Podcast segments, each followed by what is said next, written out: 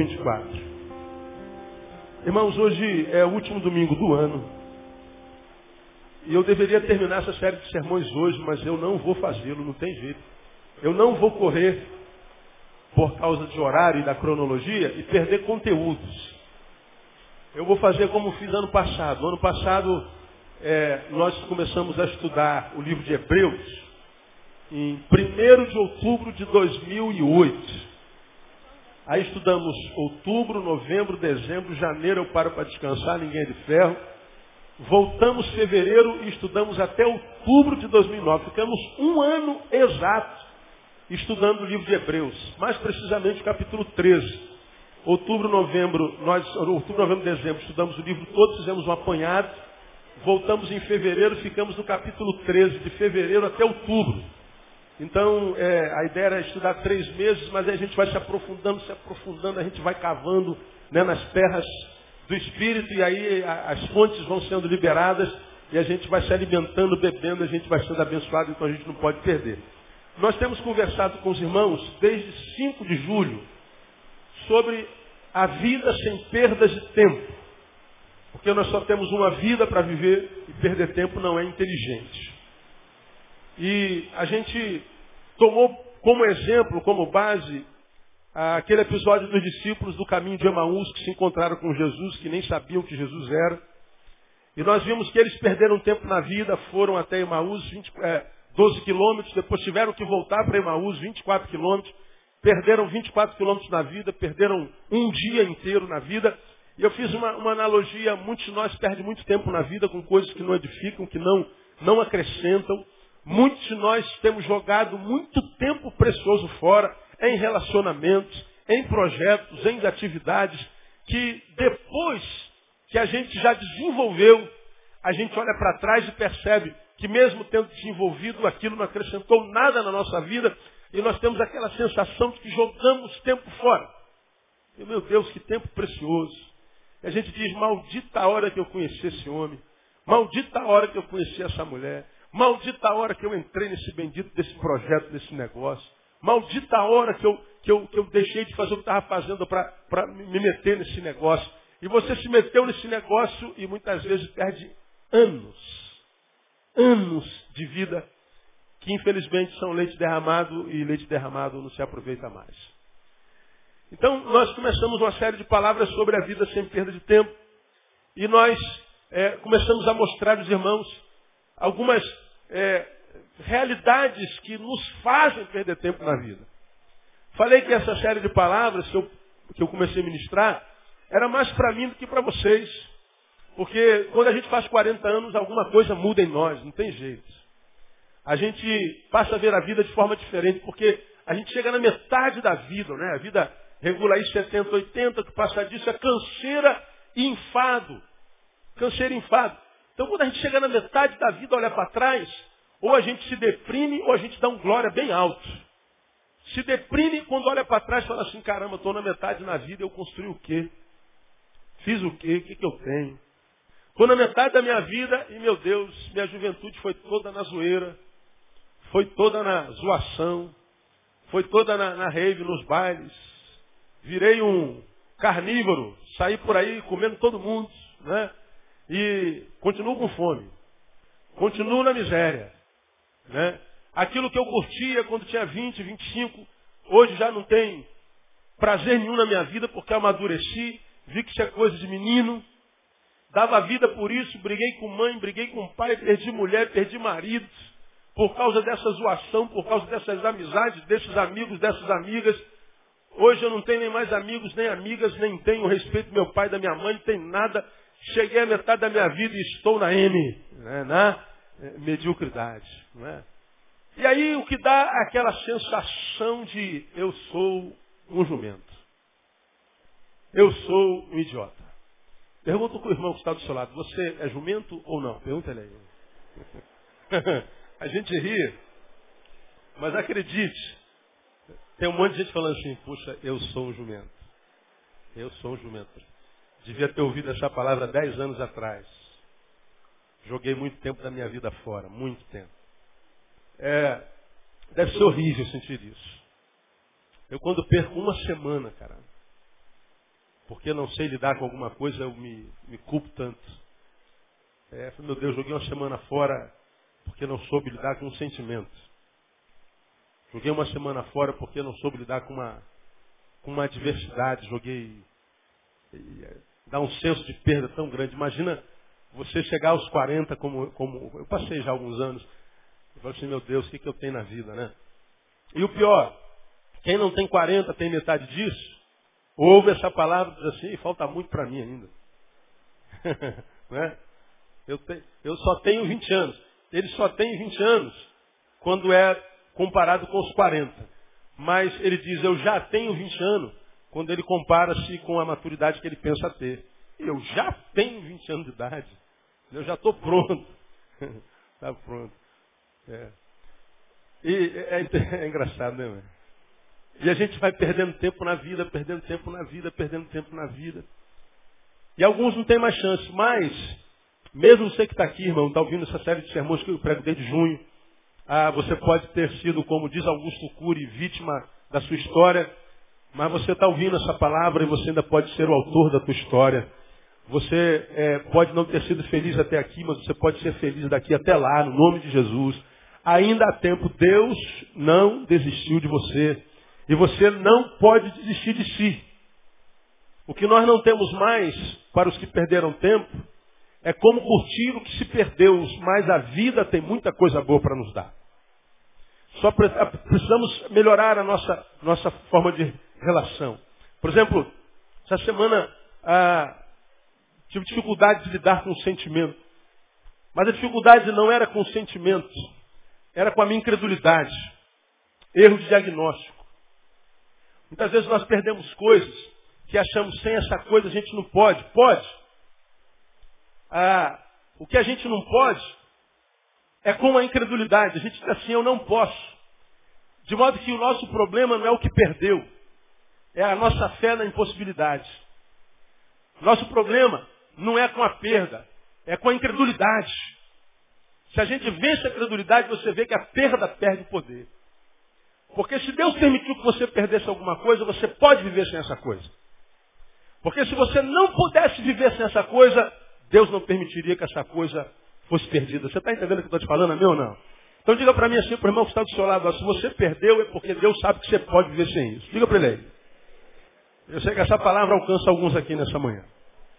Porque se não pudesse viver sem isso, Deus não permitiria que você perdesse, porque Deus é pai e ele conhece seus filhos. Então, teu problema não é com a tua perda. Teu problema é com a tua incredulidade. Cara, eu não estou conseguindo lidar com isso. Eu não posso viver sem isso. Teu problema é isso aí. É a tua incredulidade. Acredita que você pode, você vai ver que muda tudo. E você olha para trás e fala assim, caramba, é verdade, meu. É verdade. E aí você fala assim, cara, como é que eu era tolinho, né? Como é que eu era bobinho? Como é que meu problema era comigo, não era com a... É. Por isso que a, a sabedoria é o que mantém a gente de pé. Então eu comecei a mostrar para os irmãos algumas realidades que fazem com que a gente perca tempo na vida. Mostrei que o primeiro era distanciamento de Deus ou daquilo que é santo. Os discípulos no caminho de Emaús deixaram Jerusalém. Jerusalém é o símbolo do que é santo. Deixaram Jerusalém, diz o texto. E eles voltaram para Emaús. Começou a deixar o que é santo, vai perder tempo na vida. Porque Jesus disse assim, busca, mas buscar primeiro o quê? O reino. E as coisas, ele acrescenta depois. É bobagem. Não pensa em coisa. Tua luta é para manter-se no reino. Dentro do reino de Deus e o reino de Deus dentro de você. Tua luta é com a justiça de Deus. Tua luta é, manter-se na, naquilo que você é. Quando, quando a nova criatura foi gerada em você. Pelo que se alguém está em Cristo, ele é o quê? Nova criatura. Mantenha-se essa nova criatura. Não permita que essa nova criatura envelheça. Não perca o caráter que Jesus gerou em você, formatou dentro de você. Não permita que você regrida, deforme por causa da adversidade. Não se afaste do que é santo. Aí eu mostrei algumas é, características de quem se afasta do que é santo. Perde a incapacidade de discernir a presença de Jesus no meio das crises. Segundo, é, perde a sensibilidade espiritual, né? Soberba, que é um problema oftalmológico existencial, né? Quando, quando ele olha para o outro, vê sempre o outro aquém de si, e quando ele olha para si, se vê sempre além do outro. Então ele tem problema de visão. O soberbo não se enxerga, ele é um idiota. Né? Terceiro, frustração. aparentemente com o divino, mas na verdade consigo mesmo. A gente se frustra com as nossas projeções e não com aquele com quem a gente se relaciona. Incredulidade. Incredulidade. Né? Segundo, aprendemos domingo passado, ficamos meses falando sobre isso aqui. Ah, outra marca de quem vai perder tempo na vida, perda do foco, desvio da visão. Desvio da visão. Né? Nós lemos o versículo 21. Ora, nós esperávamos que fosse ele quem havia de remir Israel. Aí vimos o 31. Abriram-se-lhes então os olhos e o reconheceram. Aí nós falamos domingo passado, perderam o foco, perderam a visão. Nós tínhamos esperança nele, nós esperávamos, não esperamos mais. Está no passado. Esperávamos que Jesus fosse remir Israel, mas não vai mais. Agora perceba o que nós falamos para vocês no domingo passado. Não há ação demoníaca aqui. Os discípulos no caminho de Emaús não estão tomados por demônios. Não estão nem possessos e nem opressos. Eles só perderam a esperança. Perderam o sonho. Agora o 31 diz assim, abriram-se-lhes então os olhos. Ou seja, os olhos deles estavam fechados. Mas eles estavam conversando com o outro. Estavam conversando com Jesus, mas com o olho fechado. Então, veja o que acontece com a gente quando a gente perde a esperança, nossos olhos embotam. Nossa visão é perdida. Nosso foco fica distorcido. É como quem usa óculos como eu, tiro óculos. O que está diante de nós não muda. O que muda é a forma de ver. Uma coisa é olhar para vocês sem óculos. Nossa, isso é, é o auditório mais horrível que eu já vi na minha vida. Agora, quando eu põe o óculos, muda tudo. Agora, o que, que acontece quando nós temos nos afastado do que é santo? Primeiro, o diabo massageia o nosso ego. Não é porque você agora está entendendo. Você agora é um intelectual. Você agora está fazendo faculdade. Você está vendo mais longe. Então esse negócio de Jesus é bobagem. Esse negócio de espiritualidade é bobagem. Deus não existe. E o seu ego vai sendo massageado. Você deixa de ser servo para ser um competidor. A gente sabe quem é o menino e quem é o homem é a, a medida da proporção do que impulsiona a sua vida. O menino vive para competir. Ele vive para provar para o outro que é melhor que o outro. Ele vive para provar para o outro que ele não é pior do que o outro. O maduro não. O homem serve para servir o outro. O menino para ganhar do outro. E você sabe quem é menino e quem é homem pela postura na nossa relação. O menino vira e mexe e vai liberar uma palavrinha para dizer assim, olha eu aqui, veja como eu sou inteligente, veja como eu sou sagaz, veja como eu sou bom, olhem para mim, eu, eu. Esse é o menino, está de fralda, só que ele não sabe, ele está cego. Quando eu falo assim, você se lembra de gente, não lembra? Na sua relação, na faculdade, em casa, na igreja. Né? Tem sempre umzinho que quer, né? Olha eu aqui. Tá, menino, usa fralda espiritual especial. Só que ele não sabe. O homem não. O homem maduro, ele, ele passa pela moita. Ele quer ficar na dele, ele quer ficar. Seja o outro que te louve, não você mesmo, como diz o provérbio, né? Tá. Agora, quando a gente perde o foco, a gente perde a visão, a gente se afasta do que é santo, os nossos olhos se fecham, só que fechados, não fisicamente, mas existencialmente, espiritualmente. Perdeu a visão, irmão, do reino. Perdeu a visão do que é essencial, vai perder tempo na vida. Vai rodar, rodar, rodar, rodar, não adianta. Vai parar na cruz. Tudo vai convergir na cruz. Mais cedo ou mais tarde, todo joelho se dobrará. Você está tá entendendo isso, irmão? Amém ou não? Está escrito lá, todo joelho se dobrará. Alguns por amor, outros pela dor. Vai rodar, rodar, rodar porque perdeu o foco da vida. Vai voltar quebrado, perdeu o tempo na vida. Hoje eu quero prosseguir um pouco mais. Como é que a gente perde tempo na vida além do distanciamento de Deus e da perda do foco? Versículo 15. Veja lá, 24, 15 de Lucas. Enquanto assim comentavam e discutiam, o próprio Jesus aproximou-se e ia com ele. Vamos ler o 13 e o 14. Nesse mesmo dia, iam dois deles para uma aldeia chamada Emaús, que distava de Jerusalém 60 estádios e iam comentando entre si tudo aquilo que havia sucedido. Estava falando sobre a ressurreição, a promessa de que o Messias ressuscitaria no terceiro dia tal. E enquanto assim comentavam e discutiam, O próprio Jesus, agora ressurreto, se aproximou e iam com eles. Presta atenção que eu vou lhe falar. Eles se afastaram do que é santo, perderam o foco, por isso se afastaram. Porque quem está focado, a bênção é diferente da perseverança e não do distanciamento. Diz que enquanto eles assim comentavam e discutiam, estavam discutindo. Faziam comentários e discutiam. O que, que nos afasta de Deus e o que faz a gente perder tempo na vida? Contenda entre irmãos. Discussão, discussão, discussão, discussão. É impressionante como uma discussão tem poder de estragar um dia inteiro. Não é verdade? Uma discussãozinha tem poder de estragar o dia inteiro da gente. E às vezes uma semana. Às vezes uma vida inteira. Eu estava vendo uma reportagem ontem de madrugada. De um velho lá nos Estados Unidos, 74 anos, que atravessou os Estados Unidos, da Califórnia até Miami. Milhares e milhares de quilômetros. É mais do que aqui é Manaus. É bem longe. Só que ele fez isso num daqueles tratorzinhos que são cortadores de grama. Já viram aquele tratorzinho que o pessoal tem, tem na prefeitura para cortar grama? Ele era fazendeiro, atravessou o país, botou lá um, um, um, um trailerzinho atrás com as coisas dele, sentou naquele tratorzinho de cortador de grama e atravessou os Estados Unidos. Discovery o acompanhou. Por que, que o fazendeiro de 74 anos cruzou os Estados Unidos num tratorzinho? Primeiro que era tudo que ele tinha, como meio de transporte, não tinha dinheiro para fazer isso de avião. E a razão principal? Rever o irmão com quem ele foi criado, e com quem ele não tinha contato há mais de 50 anos. Irmão que ele amava e amou a vida inteira, mas que não via há mais de 50 anos porque teve uma discussão feia quando eram jovens e não se falavam há quase 60 anos. Depois de quase 60 anos, ele disse: Eu não posso morrer sem antes restaurar a amizade com meu irmão. Eu preciso ver meu irmão de volta. Ele está com 74 anos de idade agora. Larga tudo e atravessa os Estados Unidos para restaurar a amizade quebrada com o irmão por causa de uma discussão.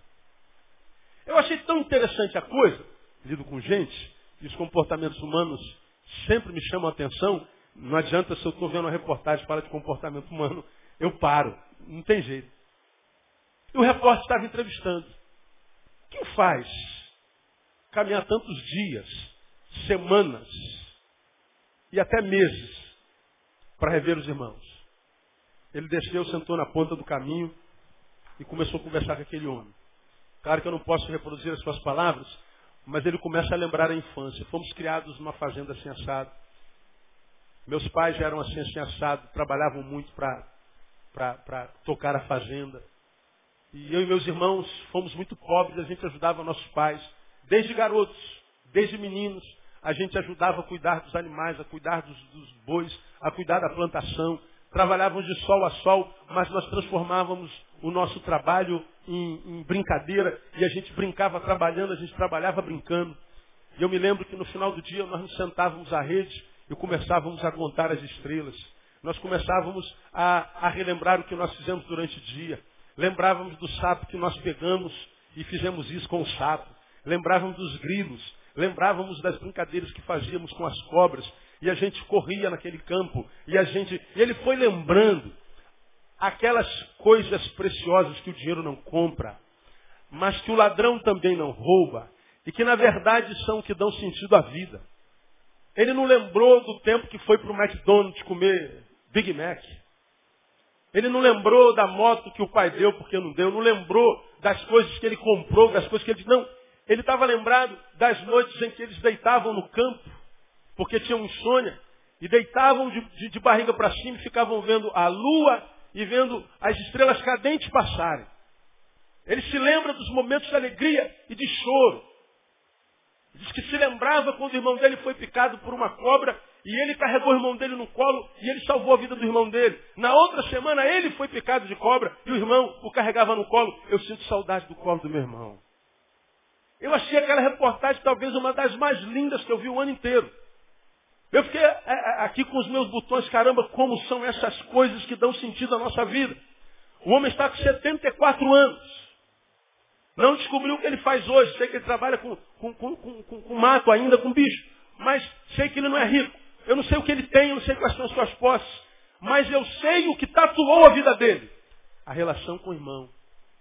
As riquezas que eles construíram juntos no relacionamento. Aquele homem, eu posso afirmar a você, não sentia saudade do irmão tão somente. Ele sentia saudade do que ele era enquanto ele estava com o irmão. Eu sei o que eu era quando eu estava com o meu irmão. Eu sei que tipo de vida eu sentia e vivia quando meu irmão estava na minha história. E eu sei o que eu perdi quando ele se afastou de mim. Eu sei o que eu deixei de ser quando ele se afastou de mim. Olha que coisa tremenda, irmão. Você me ouviu pregar esse ano inteiro, porque foi o foco do meu púlpito esse ano. Nós somos o resultado dos nossos o quê? Encontros. Nós somos o resultado dos nossos relacionamentos. E o que o, velhinho estava dizendo, eu sinto saudade do que eu era quando estava com ele. E o que, que ele está fazendo? Estou voltando para mim. O que nós acabamos de fazer, fazer aqui, é, Jesus identicamente. Quem está com saudade de si, vem aqui. E é exatamente isso que nós sentimos quando, quando, quando sentimos diminuídos. Agora, quando é que a gente diminui? Muitas vezes através de contenda entre irmãos, entre amigos, entre amados, entre amantes, entre pais e filhos, entre irmãos biológicos, entre, entre gente que se locupleta, gente que se enriquece, entre gente que ajuda a gente a ser a gente de forma mais gostosa. Contenda. Quando nós temos contenda e não atentamos para o que contenda seja, e nós perdemos gente preciosa, nem sempre percebemos que nós nos perdemos juntos. Isso de uma forma muito mais intensa quando o assunto é casamento. Porque a Bíblia diz que quando o assunto é casamento, a coisa é tão tremenda que a Bíblia diz que nós nos tornamos o quê? Uma só carne. Nós nos fundimos. De tal forma a relação é profunda que, que ela chega a se confundir. Ela entra numa simbiose irreparável. Quando eu falo sobre isso, eu me lembro que já preguei a você, está lá em 1 Timóteo capítulo 5, versículo 8. Pelo que se alguém não cuida dos seus, principalmente dos da sua família, nega a fé, quem se lembra do resto? E é pior do que o incrédulo. Lembra que eu peguei sobre isso aqui? Quem não cuida dos seus, principalmente dos da sua família. Então o texto diz, se eu não cuido da minha família e dos meus, eu estou negando a minha fé. Pela fé nós somos salvos. A fé é a vitória que vence o mundo. A fé é o que testifica-nos como sendo filho de Deus. Se eu não cuido dos da minha casa e dos meus, eu nego a fé e diz, eu não sou como um incrédulo. Eu sou pior do que um incrédulo. Agora veja, o texto diz quem não cuida dos seus e dos da sua família. Portanto, dos da minha família, mas não só, dos meus. Quem são os meus que não são familiares? São os amigos. São os meus amores. São os amores que vão além daquela relação consanguínea. Eu amo André e André me ama, presumo. Né? Pelos frutos delas eu tenho certeza. Agora, eu não sou o único amor da vida dessa mulher, essa mulher tem outros amores. Alguns estão sentados aí. Eu a amo, mas tem outros amores, estão sentados aqui. São amores que são diferentes do marital, são diferentes do conjugal, mas são amores. São os meus. Cuidar dos meus é questão de vida e de morte, é questão de qualidade de vida, é questão de não perder tempo. Contenda entre irmãos. Como contenda tem poder de estragar nossa vida. O testemunho daquele velhinho me. Nossa semana foi muito gostosa. Eu, eu amo Natal, além disso, é, é, esse, essa semana ela tem o poder de, de restaurar no ser humano empedernido algumas humanidades que a gente não sente o ano inteiro. E a gente senta em família, a gente come em família, engorda em família, come muito mais do que deveria comer. Né? Se, se gula fosse pecado de morte, todos nós estaríamos no inferno nessa semana, não é verdade? E, e além de comer, o, o melhor disso não é o que está sobre a mesa, mas ao redor dela. O que acontece ao redor dela? Mesa não é símbolo só do glutão. Mesa é símbolo de comunhão. É uns aos outros. Contenda entre irmãos. Agora, deixa eu mostrar para você o que a Bíblia diz sobre contenda. Bem rapidinho. Eu ia correr isso aqui, porque, quer ver, tem esse tópico que eu subdivido em vários. Tem mais um, dois, três, quatro, cinco tópicos. Então, se eu correr nesses cinco tópicos, a gente perde riquezas preciosíssimas. Então, nós vamos pregar isso aqui até março do ano que vem. Pode escrever aí. Você vai ver só como tem riqueza para nós texto aqui ainda. Então, eu não vou me submeter à cronologia, não. A gente volta em fevereiro para pregar sobre isso. Deixa eu mostrar para você o que, que a Bíblia fala sobre contenda. Vamos começar a ler 1 Coríntios capítulo 3. 1 Coríntios capítulo 3. Olha só, vocês abriram aí? Amém? E eu, irmãos, não vos pude falar como a espirituais, mas como a carnais, como a criancinhas em Cristo. Leite vos dei por alimento e não comida sólida, porque não podíeis suportar, nem ainda agora o podeis, porquanto ainda sois carnais. Pois havendo entre vós, preste atenção, havendo entre vós inveja e o que mais? Contendas, não sois porventura carnais e não estáis andando segundo os homens? Se pois ainda entre vós inveja e contendas, não sois porventura carnais. O que é contenda à luz da palavra? É fruto de carnalidade e imaturidade. Como é que Deus mede maturidade e carnalidade. Como é que Paulo fez isso? Vendo a forma como a gente se relaciona. Gente, eu dei leitinho para vocês, conta gota. Eu não dei comida sólida, não porque falte comida. É porque você não pode suportar a comida. Sabe o que, que Paulo está dizendo aqui? Eu preciso reter a bênção porque vocês não estão preparados para a bênção. Vai ficar aí no raquitismo espiritual mesmo. Não há falta para quem é filho de Deus o que há incapacidade de ser suprido. Ó oh Deus, tem misericórdia, me suprir a minha falta. Não, não falta nada. Ele diz, o Senhor é meu pastor, conclua para mim. Nada me faltará. É promessa de Deus. Se Ele é o nosso pastor, Ele é o teu pastor. Amém ou não? Pois é, então não falta. Então por que, que não chega, pastor? Porque você não está preparado para isso. Como é que eu não estou preparado? Vive em contenda. Meu irmão, tem gente que parece que nasceu para contenda, nasceu para arrumar briga, nasceu para discussão. E o pior, essa desgraça vicia. Por que, que vicia? Porque salienta a nossa pessoa. Nos, nos, nos faz aparecer. É aquele ditado né, que o diabo colocou na boca de alguém, mal ou bem, fale de mim. É aquela pessoa que diz assim, sou barraqueira mesmo, não quero saber, nem deve isso aí. Sou barraqueira mesmo. Pois é. É uma infeliz.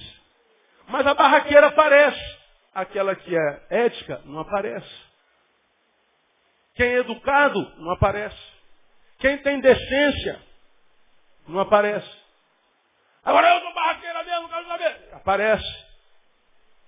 Como o barraqueiro, o da contenda, é refém da sua imagem, ele só se sente vivo se aparecer. Se não aparecer, ele não existe. É mais ou menos como o diabo.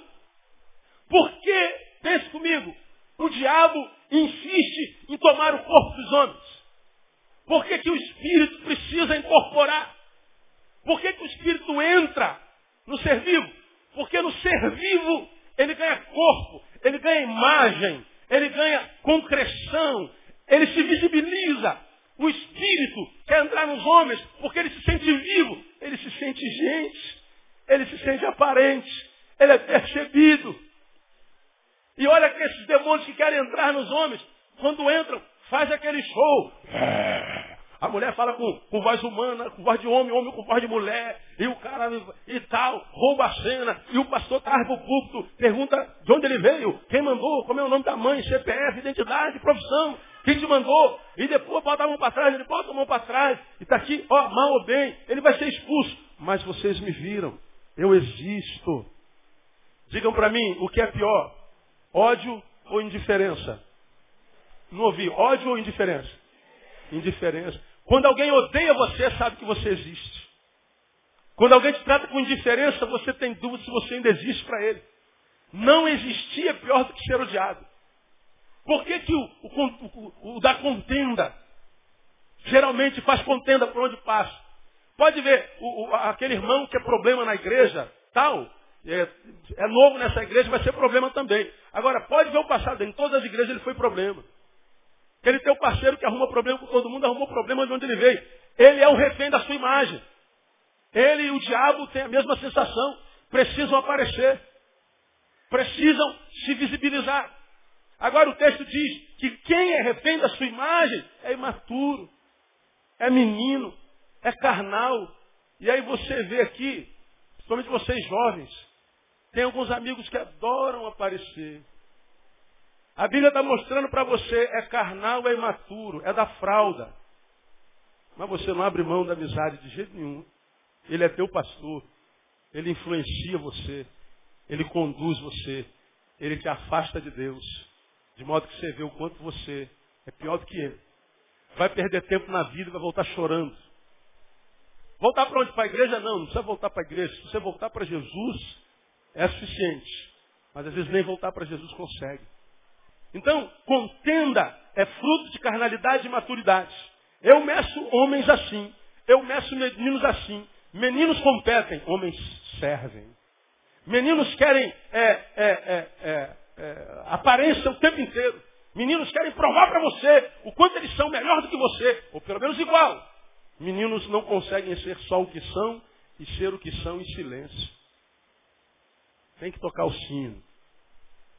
Tem que ter ascendência. Porque não consegue. Eles estão por aí.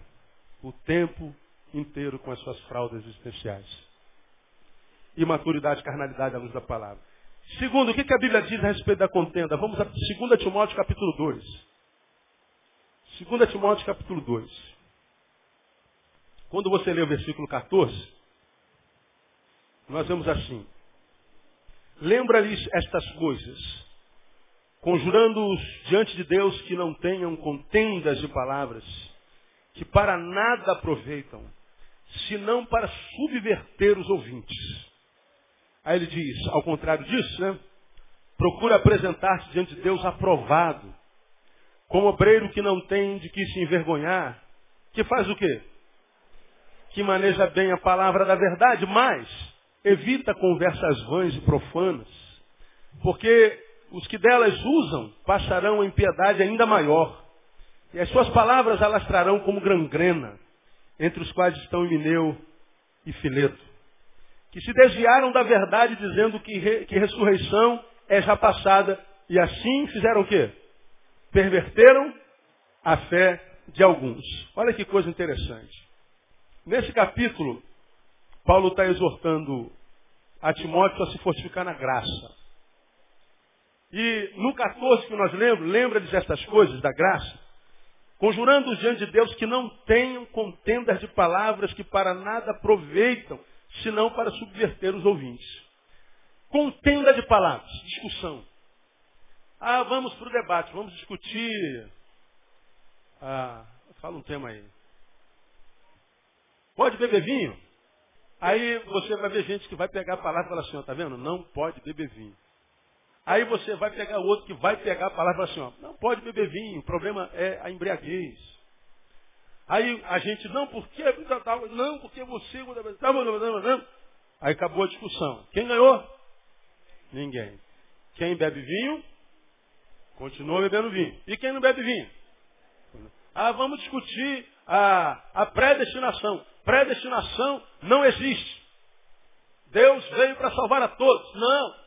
A Bíblia diz que nós somos eleitos neles antes da fundação do mundo. Ele veio para salvar alguns. Aí o cara pega, pega a Bíblia e prova na Bíblia que a predestinação não existe. O outro pega a Bíblia e diz a predestinação existe. Aí discute, discute, discute. Perde até amizade. Confunde todo mundo que ouve. E aí, quem é predestinista, o que, que acontece? Continua predestinista. E quem não é predestinista? Continua predestinista. Vamos discutir o quê? Assuntos que a gente vai discutir, discutir, discutir, discutir e não vai chegar a lugar nenhum. Hã? É. Cachorro correndo atrás do rabo. Correu, correu, correu, correu, correu, suou, suou, a língua veio para fora. Caiu. Onde é que você está? No mesmo lugar. Perdeu tempo. Aqui o texto está dizendo, Senhor, não entra nessa de contenda. Se o sujeito crê, amém. Se ele não crê, não adianta ficar falando, ele já sabe tudo. Vou dar um exemplo em casa. Lá em casa somos cinco irmãos, eu sou um caçulinha. Portanto, os outros quatro são mais velhos que eu. Todos eles foram criados no Evangelho. Três de nós estamos no Evangelho, dois não. Aí você fala assim, pastor, imagina que o senhor como pastor, toda vez que está com seus irmãos, o senhor tenta enfiar Jesus na goela deles. Não, nem toca no assunto. Por que não, pastor? Eles sabem tudo. Sabem que Jesus é o caminho, é verdade, o que mais? Ninguém vem ao Pai, senão por eles sabem disso. Eles sabem que em nenhum outro há salvação, porque também debaixo do céu, nenhum outro nome há dado entre os homens pelo qual devamos ser salvos. Eles sabem disso.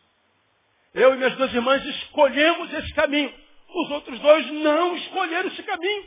É um direito deles. Mas e se perderem, pastor? É eles e Deus. É uma escolha. É uma decisão. Deus é uma decisão. É uma decisão. Agora não adianta eu entrar em contenda, eu quero convencer para você que você está errado, tão longe do caminho. Ele fala assim, eu sei, meu irmão. Eu sei que eu devia estar tá lá. Mas não estou. E a gente vai contender, contender, contender, para discutir um assunto que não vai chegar a lugar nenhum. Quem convence da justiça, do juízo e do pecado é o Espírito Santo. Ele já conhece a palavra. E a gente vê discussões. Vamos ter um debate sobre não sei o quê. Vamos discutir o, o óbvio ou o não óbvio. Assuntos para os quais nós não vamos chegar a um denominador nunca. E a gente vai ter divergência de ideia. E na divergência de ideia, a gente muitas vezes diverge pessoalmente. Às vezes, cala a boca para manter uma amizade é um bom negócio. Desde que esse cala a boca não seja ferir princípios. Muitas pessoas acham, quando eu estou por aí dando minhas palestras, ou, ou universidades, ou encontros seculares, é, eles acham que toda vez que falam mal de Jesus, eu me levanto no meio. Não, porque Jesus não está disso não. Irmão, falar que Jesus não existe não faz Jesus inexistir. Ele continua sendo o mesmo Jesus. Dizer que Jesus casou com Maria Madalena não faz de Jesus um casado. Dizer que Jesus foi criado aos pés de Buda não faz de Jesus um budista. Dizer que Deus não existe não faz de Deus um Deus inexistente. Deus continua sendo. Ele é imutável. Agora, muitas vezes nós entramos em discussões, discutimos com o nosso filho por causa de um assunto todo. Discutimos com a nossa mulher por causa disso, discutindo com irmãos, discutimos. E por que, que a gente discute tanto? Porque a gente não consegue dominar a nossa boca. A gente não consegue passar desapercebido. A gente quer ser notado. Aí o espírito contencioso do contendente, do que contenda, é o espírito soberba. Ele quer evidência. E a contenda tem sido uma arma do diabo para nos afastar de Deus e fazer a gente perder tempo na vida. Eu sei que eu estou. Já eu vou terminar, vou fechar já já. Então, é evidência da reprovação da parte do Senhor. Procura apresentar-se a Deus aprovado, como obreiro que não tem que vergonhar, que maneja bem a palavra da verdade. É isso que eu quero. Agora, não entra em conversa fiada. Não entra em discussão tola que não vai chegar a lugar nenhum. Por último, o que a Bíblia diz sobre contenda? Provérbios capítulo 6. Aqui para mim é, ainda é mais sério do que tudo. Primeiro é fruto de carnalidade e maturidade. E a Bíblia diz que, embora Jesus ame as criancinhas, ele ama as criancinhas que são crianças, e não os velhos, que não amadurecem nunca. Velho que é criança, Deus passa ao largo. Temos que ser pelo menos como Paulo. Quando eu era menino, eu falava com o menino pensava como menino, andava como menino. Quando eu comecei a ser grande, quando cheguei a ser grande, o que, que Paulo fez? Acabei com as coisas de menino. Então, homens velhos que têm menino dentro, que não, não crescem nunca, Deus não tem prazer nele, não. É imaturidade. Deus ama criança que é criança. E não criança que é velha. Nem velho que é criança. Segundo, aprendemos que a evidência da reprovação da parte do Senhor. Agora, veja Provérbios capítulo 6, irmão. Olha que coisa certa aqui ah, Provérbios 6, vamos ao versículo 16. Há seis coisas que o Senhor detesta. Repita comigo. Há seis coisas. De novo, vamos lá. Há seis coisas que o Senhor detesta. Repita após mim. Deus detesta seis coisas. Bom, portanto, Deus detesta. Não é o que está escrito aí? Pois bem, mas olha o restante desse versículo. Sim, há sete que ele o quê? Abomina. Quantas coisas Deus detesta? Seis. Mas a quantas coisas ele abomina? Sete. Seis coisas ele detesta. Mas quando chega na sétima, na número sete, ele diz assim, eu abomino. Mais do que detesto. Aí ele relata quais são essas seis, sete coisas. Olhos altivos, soberba, né? Língua mentirosa. Mãos que derramam sangue inocente. Coração que maquina projetos iníquos. Pés que se apressam a correr para o mal. Testemunha falsa que profere mentiras. Até aí são seis. Quantas coisas Deus detesta? E quantas ele abomina? Então essas seis coisas Deus detesta. Vou repetir. Olhos altivos. Língua mentirosa. Mãos que derramam sangue inocente. Coração que maquina projetos iníquos. Pés que se apressam a correr para o mal. Testemunha falsa que profere mentiras. Isso Deus detesta. E o que Deus abomina? O que semeia, contenda entre irmãos. Eu fazer uma pergunta para você. Deus chama ou te detesta? Ou Deus abomina você? Sério, não é sério? Seis coisas que Deus detesta. Nossa, esse, esse texto mexeu comigo. Irmãos, eu, eu consigo passar pelo ódio humano, ódio de letra. Consigo passar pela rejeição humana plantando bananeira. Consigo passar pela crítica chupando picolé. Deus sabe que eu passo fácil. Deus sabe quanto eu sou livre e desapegado. Mas imaginar que Deus pode olhar para mim e sentir ânsia de vômito. Saber que Deus pode olhar para mim e falar assim, cara, você é um. Você é uma vergonha. Saber que Deus pode olhar para mim e me detestar. É desesperador. Quando eu sei que contendo entre irmãos pode me fazer perder a vida, pode me roubar anos preciosos, meses preciosos, semanas preciosas. Saber que se eu ando em contenda, eu sou imaturo, sou carnal, eu sou diabolizado, vivo na mesma filosofia do diabo que quer aparecer. Saber que viver em contenda evidencia que Deus me reprovou e mais, viver em contenda faz com que Deus me abomine, que Deus tenha nojo de mim. Isso deve gerar em mim um temor tão grande e gerar em mim uma postura tão diferente diante da vida. Porque eu sei que ter problema com vocês pode roubar muitos e preciosos bons anos de vida, porque Deus vai me rejeitar. Deus rejeita o que semeia contenda. É incrível, irmãos, é, o que acontece no meio de uma coletividade. Vocês, vocês não têm a menor noção, vocês vão viver a vida de vocês, vocês têm o um trabalho de vocês, família de vocês, estudo de vocês, vocês não pensam igreja durante a semana. Vocês estão ganhando dinheiro de vocês, vocês estão vivendo, cuidando. É lógico. E é correto. Agora a igreja, além de ser, por exemplo, o que eu sou, é o que eu faço. Eu respiro igreja. Eu, é, é, a gente faz isso aqui funcionar. Alguém tem que pensar, alguém tem que pegar no cabresto, alguém tem que ser o que aperta o botão para a engrenagem funcionar. Alguém tem que. Não havendo conselhos, o povo padece. Não havendo sábia direção, diz provérbios, o povo se corrompe. Alguém tem que fazer. E Deus levanta os, os pastores para isso. Nessa função, lidando com gente o tempo inteiro, a gente passa a conhecer gente porque a gente conhece a essência. Grande parte de vocês vem a nós para contar a essência. Vocês se conhecem, mas parcialmente, aparentemente. Sendo pastor e conselheiro, e tendo credibilidade, as pessoas vêm para contar a essência, para contar o podre, para contar o que ninguém vê, o que ninguém percebe. Vem para compartilhar o imperceptível. Então, Na minha função, por exemplo, a gente conhece a essência do ser humano. A essência do ser humano não me frustra. Porque quando alguém vem falar da sua essência, me lembra da minha. Somos iguais. O que me escandaliza não é a verdade da essência, é a dissimulação da aparência. Isso é extremamente escandalizável.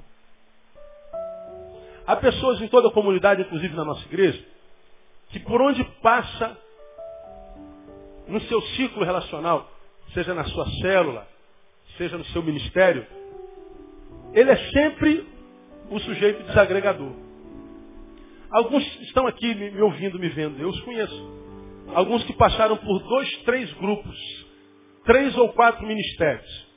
Alguns passaram pelo grupo e o grupo acabou. O grupo acabou. Foi ele ou ela o instrumento desagregador. Como não consegue viver só, sua imagem precisa estar no pedestal. Precisa ser visto, a gente constrói novas relações. E a gente está aqui do alto vendo, a gente sabe assim, ó, vai durar dois, três meses. Quiçá um ano. Dito e feito, daqui a pouco aquele grupo se desagrega. E quem é o cerne desagregador? O mesmo indivíduo. Ele corre para um novo grupo, constrói novas amizades. E isso vai se repetindo ao longo dos anos. E a gente vai vendo que é sempre a mesma pessoa. Sempre. E o pior, quando a desagregação acontece, a contenda acontece, ela sempre tem razão, porque diz assim, eu sou assim. Eu não sou hipócrita. Se dá na telha, eu digo mesmo. Eu não sei conviver com a mentira. Às vezes é verdade.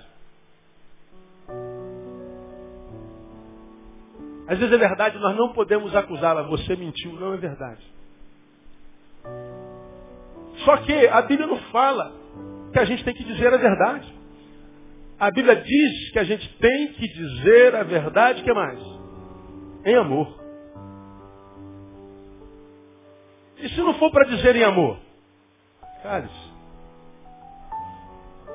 Cale-se. Se você usa a verdade para machucar, você usa a verdade para ferir, para diminuir, mesmo com a verdade na boca, você está sendo usado pelo diabo. Que é isso, pastor? Tá, vamos para o deserto. Mas tu és Deus, sobe no pináculo desse templo. Que está escrito. Que darei ordem a teu respeito aos anjos. E eles suprirão em toda a verdade. É verdade. O diabo disse a verdade. Transforma essa pedra em pão. Se tu és Deus, transforma. O diabo sabia que ele era Deus. Se ele não fosse Deus, ele não estaria no deserto com ele. Não perderia tempo. O diabo usa a palavra, e a palavra é verdadeira, mas usa a palavra para tentar a Jesus. O diabo diz a verdade, mas não diz em amor. Então, um monte de gente que passa pela vida dizendo a verdade. São aqueles que chamam de sinceros, mas há muitos anos eu mostrei sobre isso. E eu não digo que é sinceridade, é sincerismo. E em nome do seu sincerismo, vai dizendo a verdade sem amor e vai ferindo as pessoas, vai apunhalando as pessoas, vai diminuindo. Se a verdade que eu digo não transforma uma pessoa numa pessoa melhor, essa verdade não precisa nem ser dita. Pelo menos não nesse momento. marido da irmã sofreu um acidente e morreu. Corre o sincerista. Oh, pastor André, oh, seu marido sofreu um acidente cabeça toda esmagada lá. Aleluia. Seu marido a cabeça toda esmagada lá e, nossa, o caminhão passou em cima dele e foi tripa para tudo que é lado. É verdade. É verdade. Se é que é verdade. Mas, poderia fazer como o hospital faz. Alô, dona Andréia? Olha, seu marido sofreu um acidente e o estado dele é grave, seria bom que a senhora viesse para o hospital. A gente sabe que quando ligam para nós, sofreu um acidente, o estado grave, geralmente já morreu. Mas o seu marido está em estado grave. Ela já vem no trajeto naqueles quilômetros entre a casa e o hospital, mastigando, absorvendo o impacto, gradativamente. Chega lá e diz a verdade. Não precisa correr para dizer a verdade. O sincerista, ele é doente. Meu temperamento é forte. É, eu também conheço gente com temperamento forte a peça e é bênção na vida de um monte de gente. Eu conheço gente que é sincera a beça e quando está no, relacionamento se cala. Não revela o defeito do outro para não machucar. Finge que está tudo bem, por amor. Mas cadê que o, o da contenda consegue ficar calado? Cadê que o da contenda consegue ficar no prejuízo? Cadê que o da contenda entende que um dos seus direitos é abrir mão do direito para viver bem com o outro? O da contenda só cobra. O da contenda só mostra a você o que você não fez, devia ter feito, e o que você não, o que você fez e não devia ter feito. A gente não sabe por que, que a gente perde tanto tempo na vida. Podia estar sorrindo, está chorando. Podia estar abraçado, está só. Podia estar no colo, está no travesseiro, chorando. Podia estar sentado à mesa se alimentando, conversando. Está sentado no sofá, vendo um filme deprimente, com um prato na mão. Contenda-se. Então, meu irmão, é, é o último sermão do ano, no domingo de manhã. Domingo que vem eu não vou pregar sobre esse sermão. Volto em fevereiro. Mas nós aprendemos nesses dias que é possível viver sem perder tempo. É possível viver remindo o tempo. É possível viver, é possível viver uma vida equilibrada. É possível viver uma vida gostosa. Viver é uma bênção, irmão. Viver é o maior presente de Deus para nós. O problema é que a gente não vive porque não tem algumas coisas. E as coisas que nós não temos roubam de nós a capacidade de viver. Tendo ou não tendo, você está vivo. Então viva a vida no nome de Jesus. E se você está aqui, está em contenda com alguém. Você está aqui, está quebrado com alguém que você ama. Você está aqui, rompeu com alguém que é, é para você, que existe para você, que te ajudou a ser o que você é que você reconhece depois dela, você cresceu, você amadureceu, você enriqueceu. Depois dela, você, você se transformou num você mais, mais saboroso. Liga para ela hoje. Manda, manda um e-mail, manda um torpedo, manda um sinal de fumaça, manda, manda um olhar, manda um abraço. Dá um sinal e diz assim, eu não quero mais estar em contenda com você. Porque contenda entre irmãos faz a gente perder tempo na vida. Irmão, você só tem uma vidinha para viver. Lembra que eu comecei essa série de palavras falando que eu queria muito que o Espiritismo fosse verdade, como eu queria poder ser kardecista, como eu queria poder ser alguém que acreditasse na reencarnação. Quebrei a cara nessa vida, eu voltaria na outra, mas não dá. Aos homens está ordenado morrerem uma só vez. Vindo depois disso, o juízo. Então você só tem essa vidinha e alguns de nós já chegamos à metade dela. Não perca mais um segundo. Vá viver vida com, viva com abundância. Porque vida abundante é o projeto de Deus para você, é o projeto de Deus para cada um de nós, é o projeto de Deus para o seu povo. Que Ele te abençoe no nome de Jesus com essa vida agora e para sempre. Amém? Vamos aplaudir. Em pé.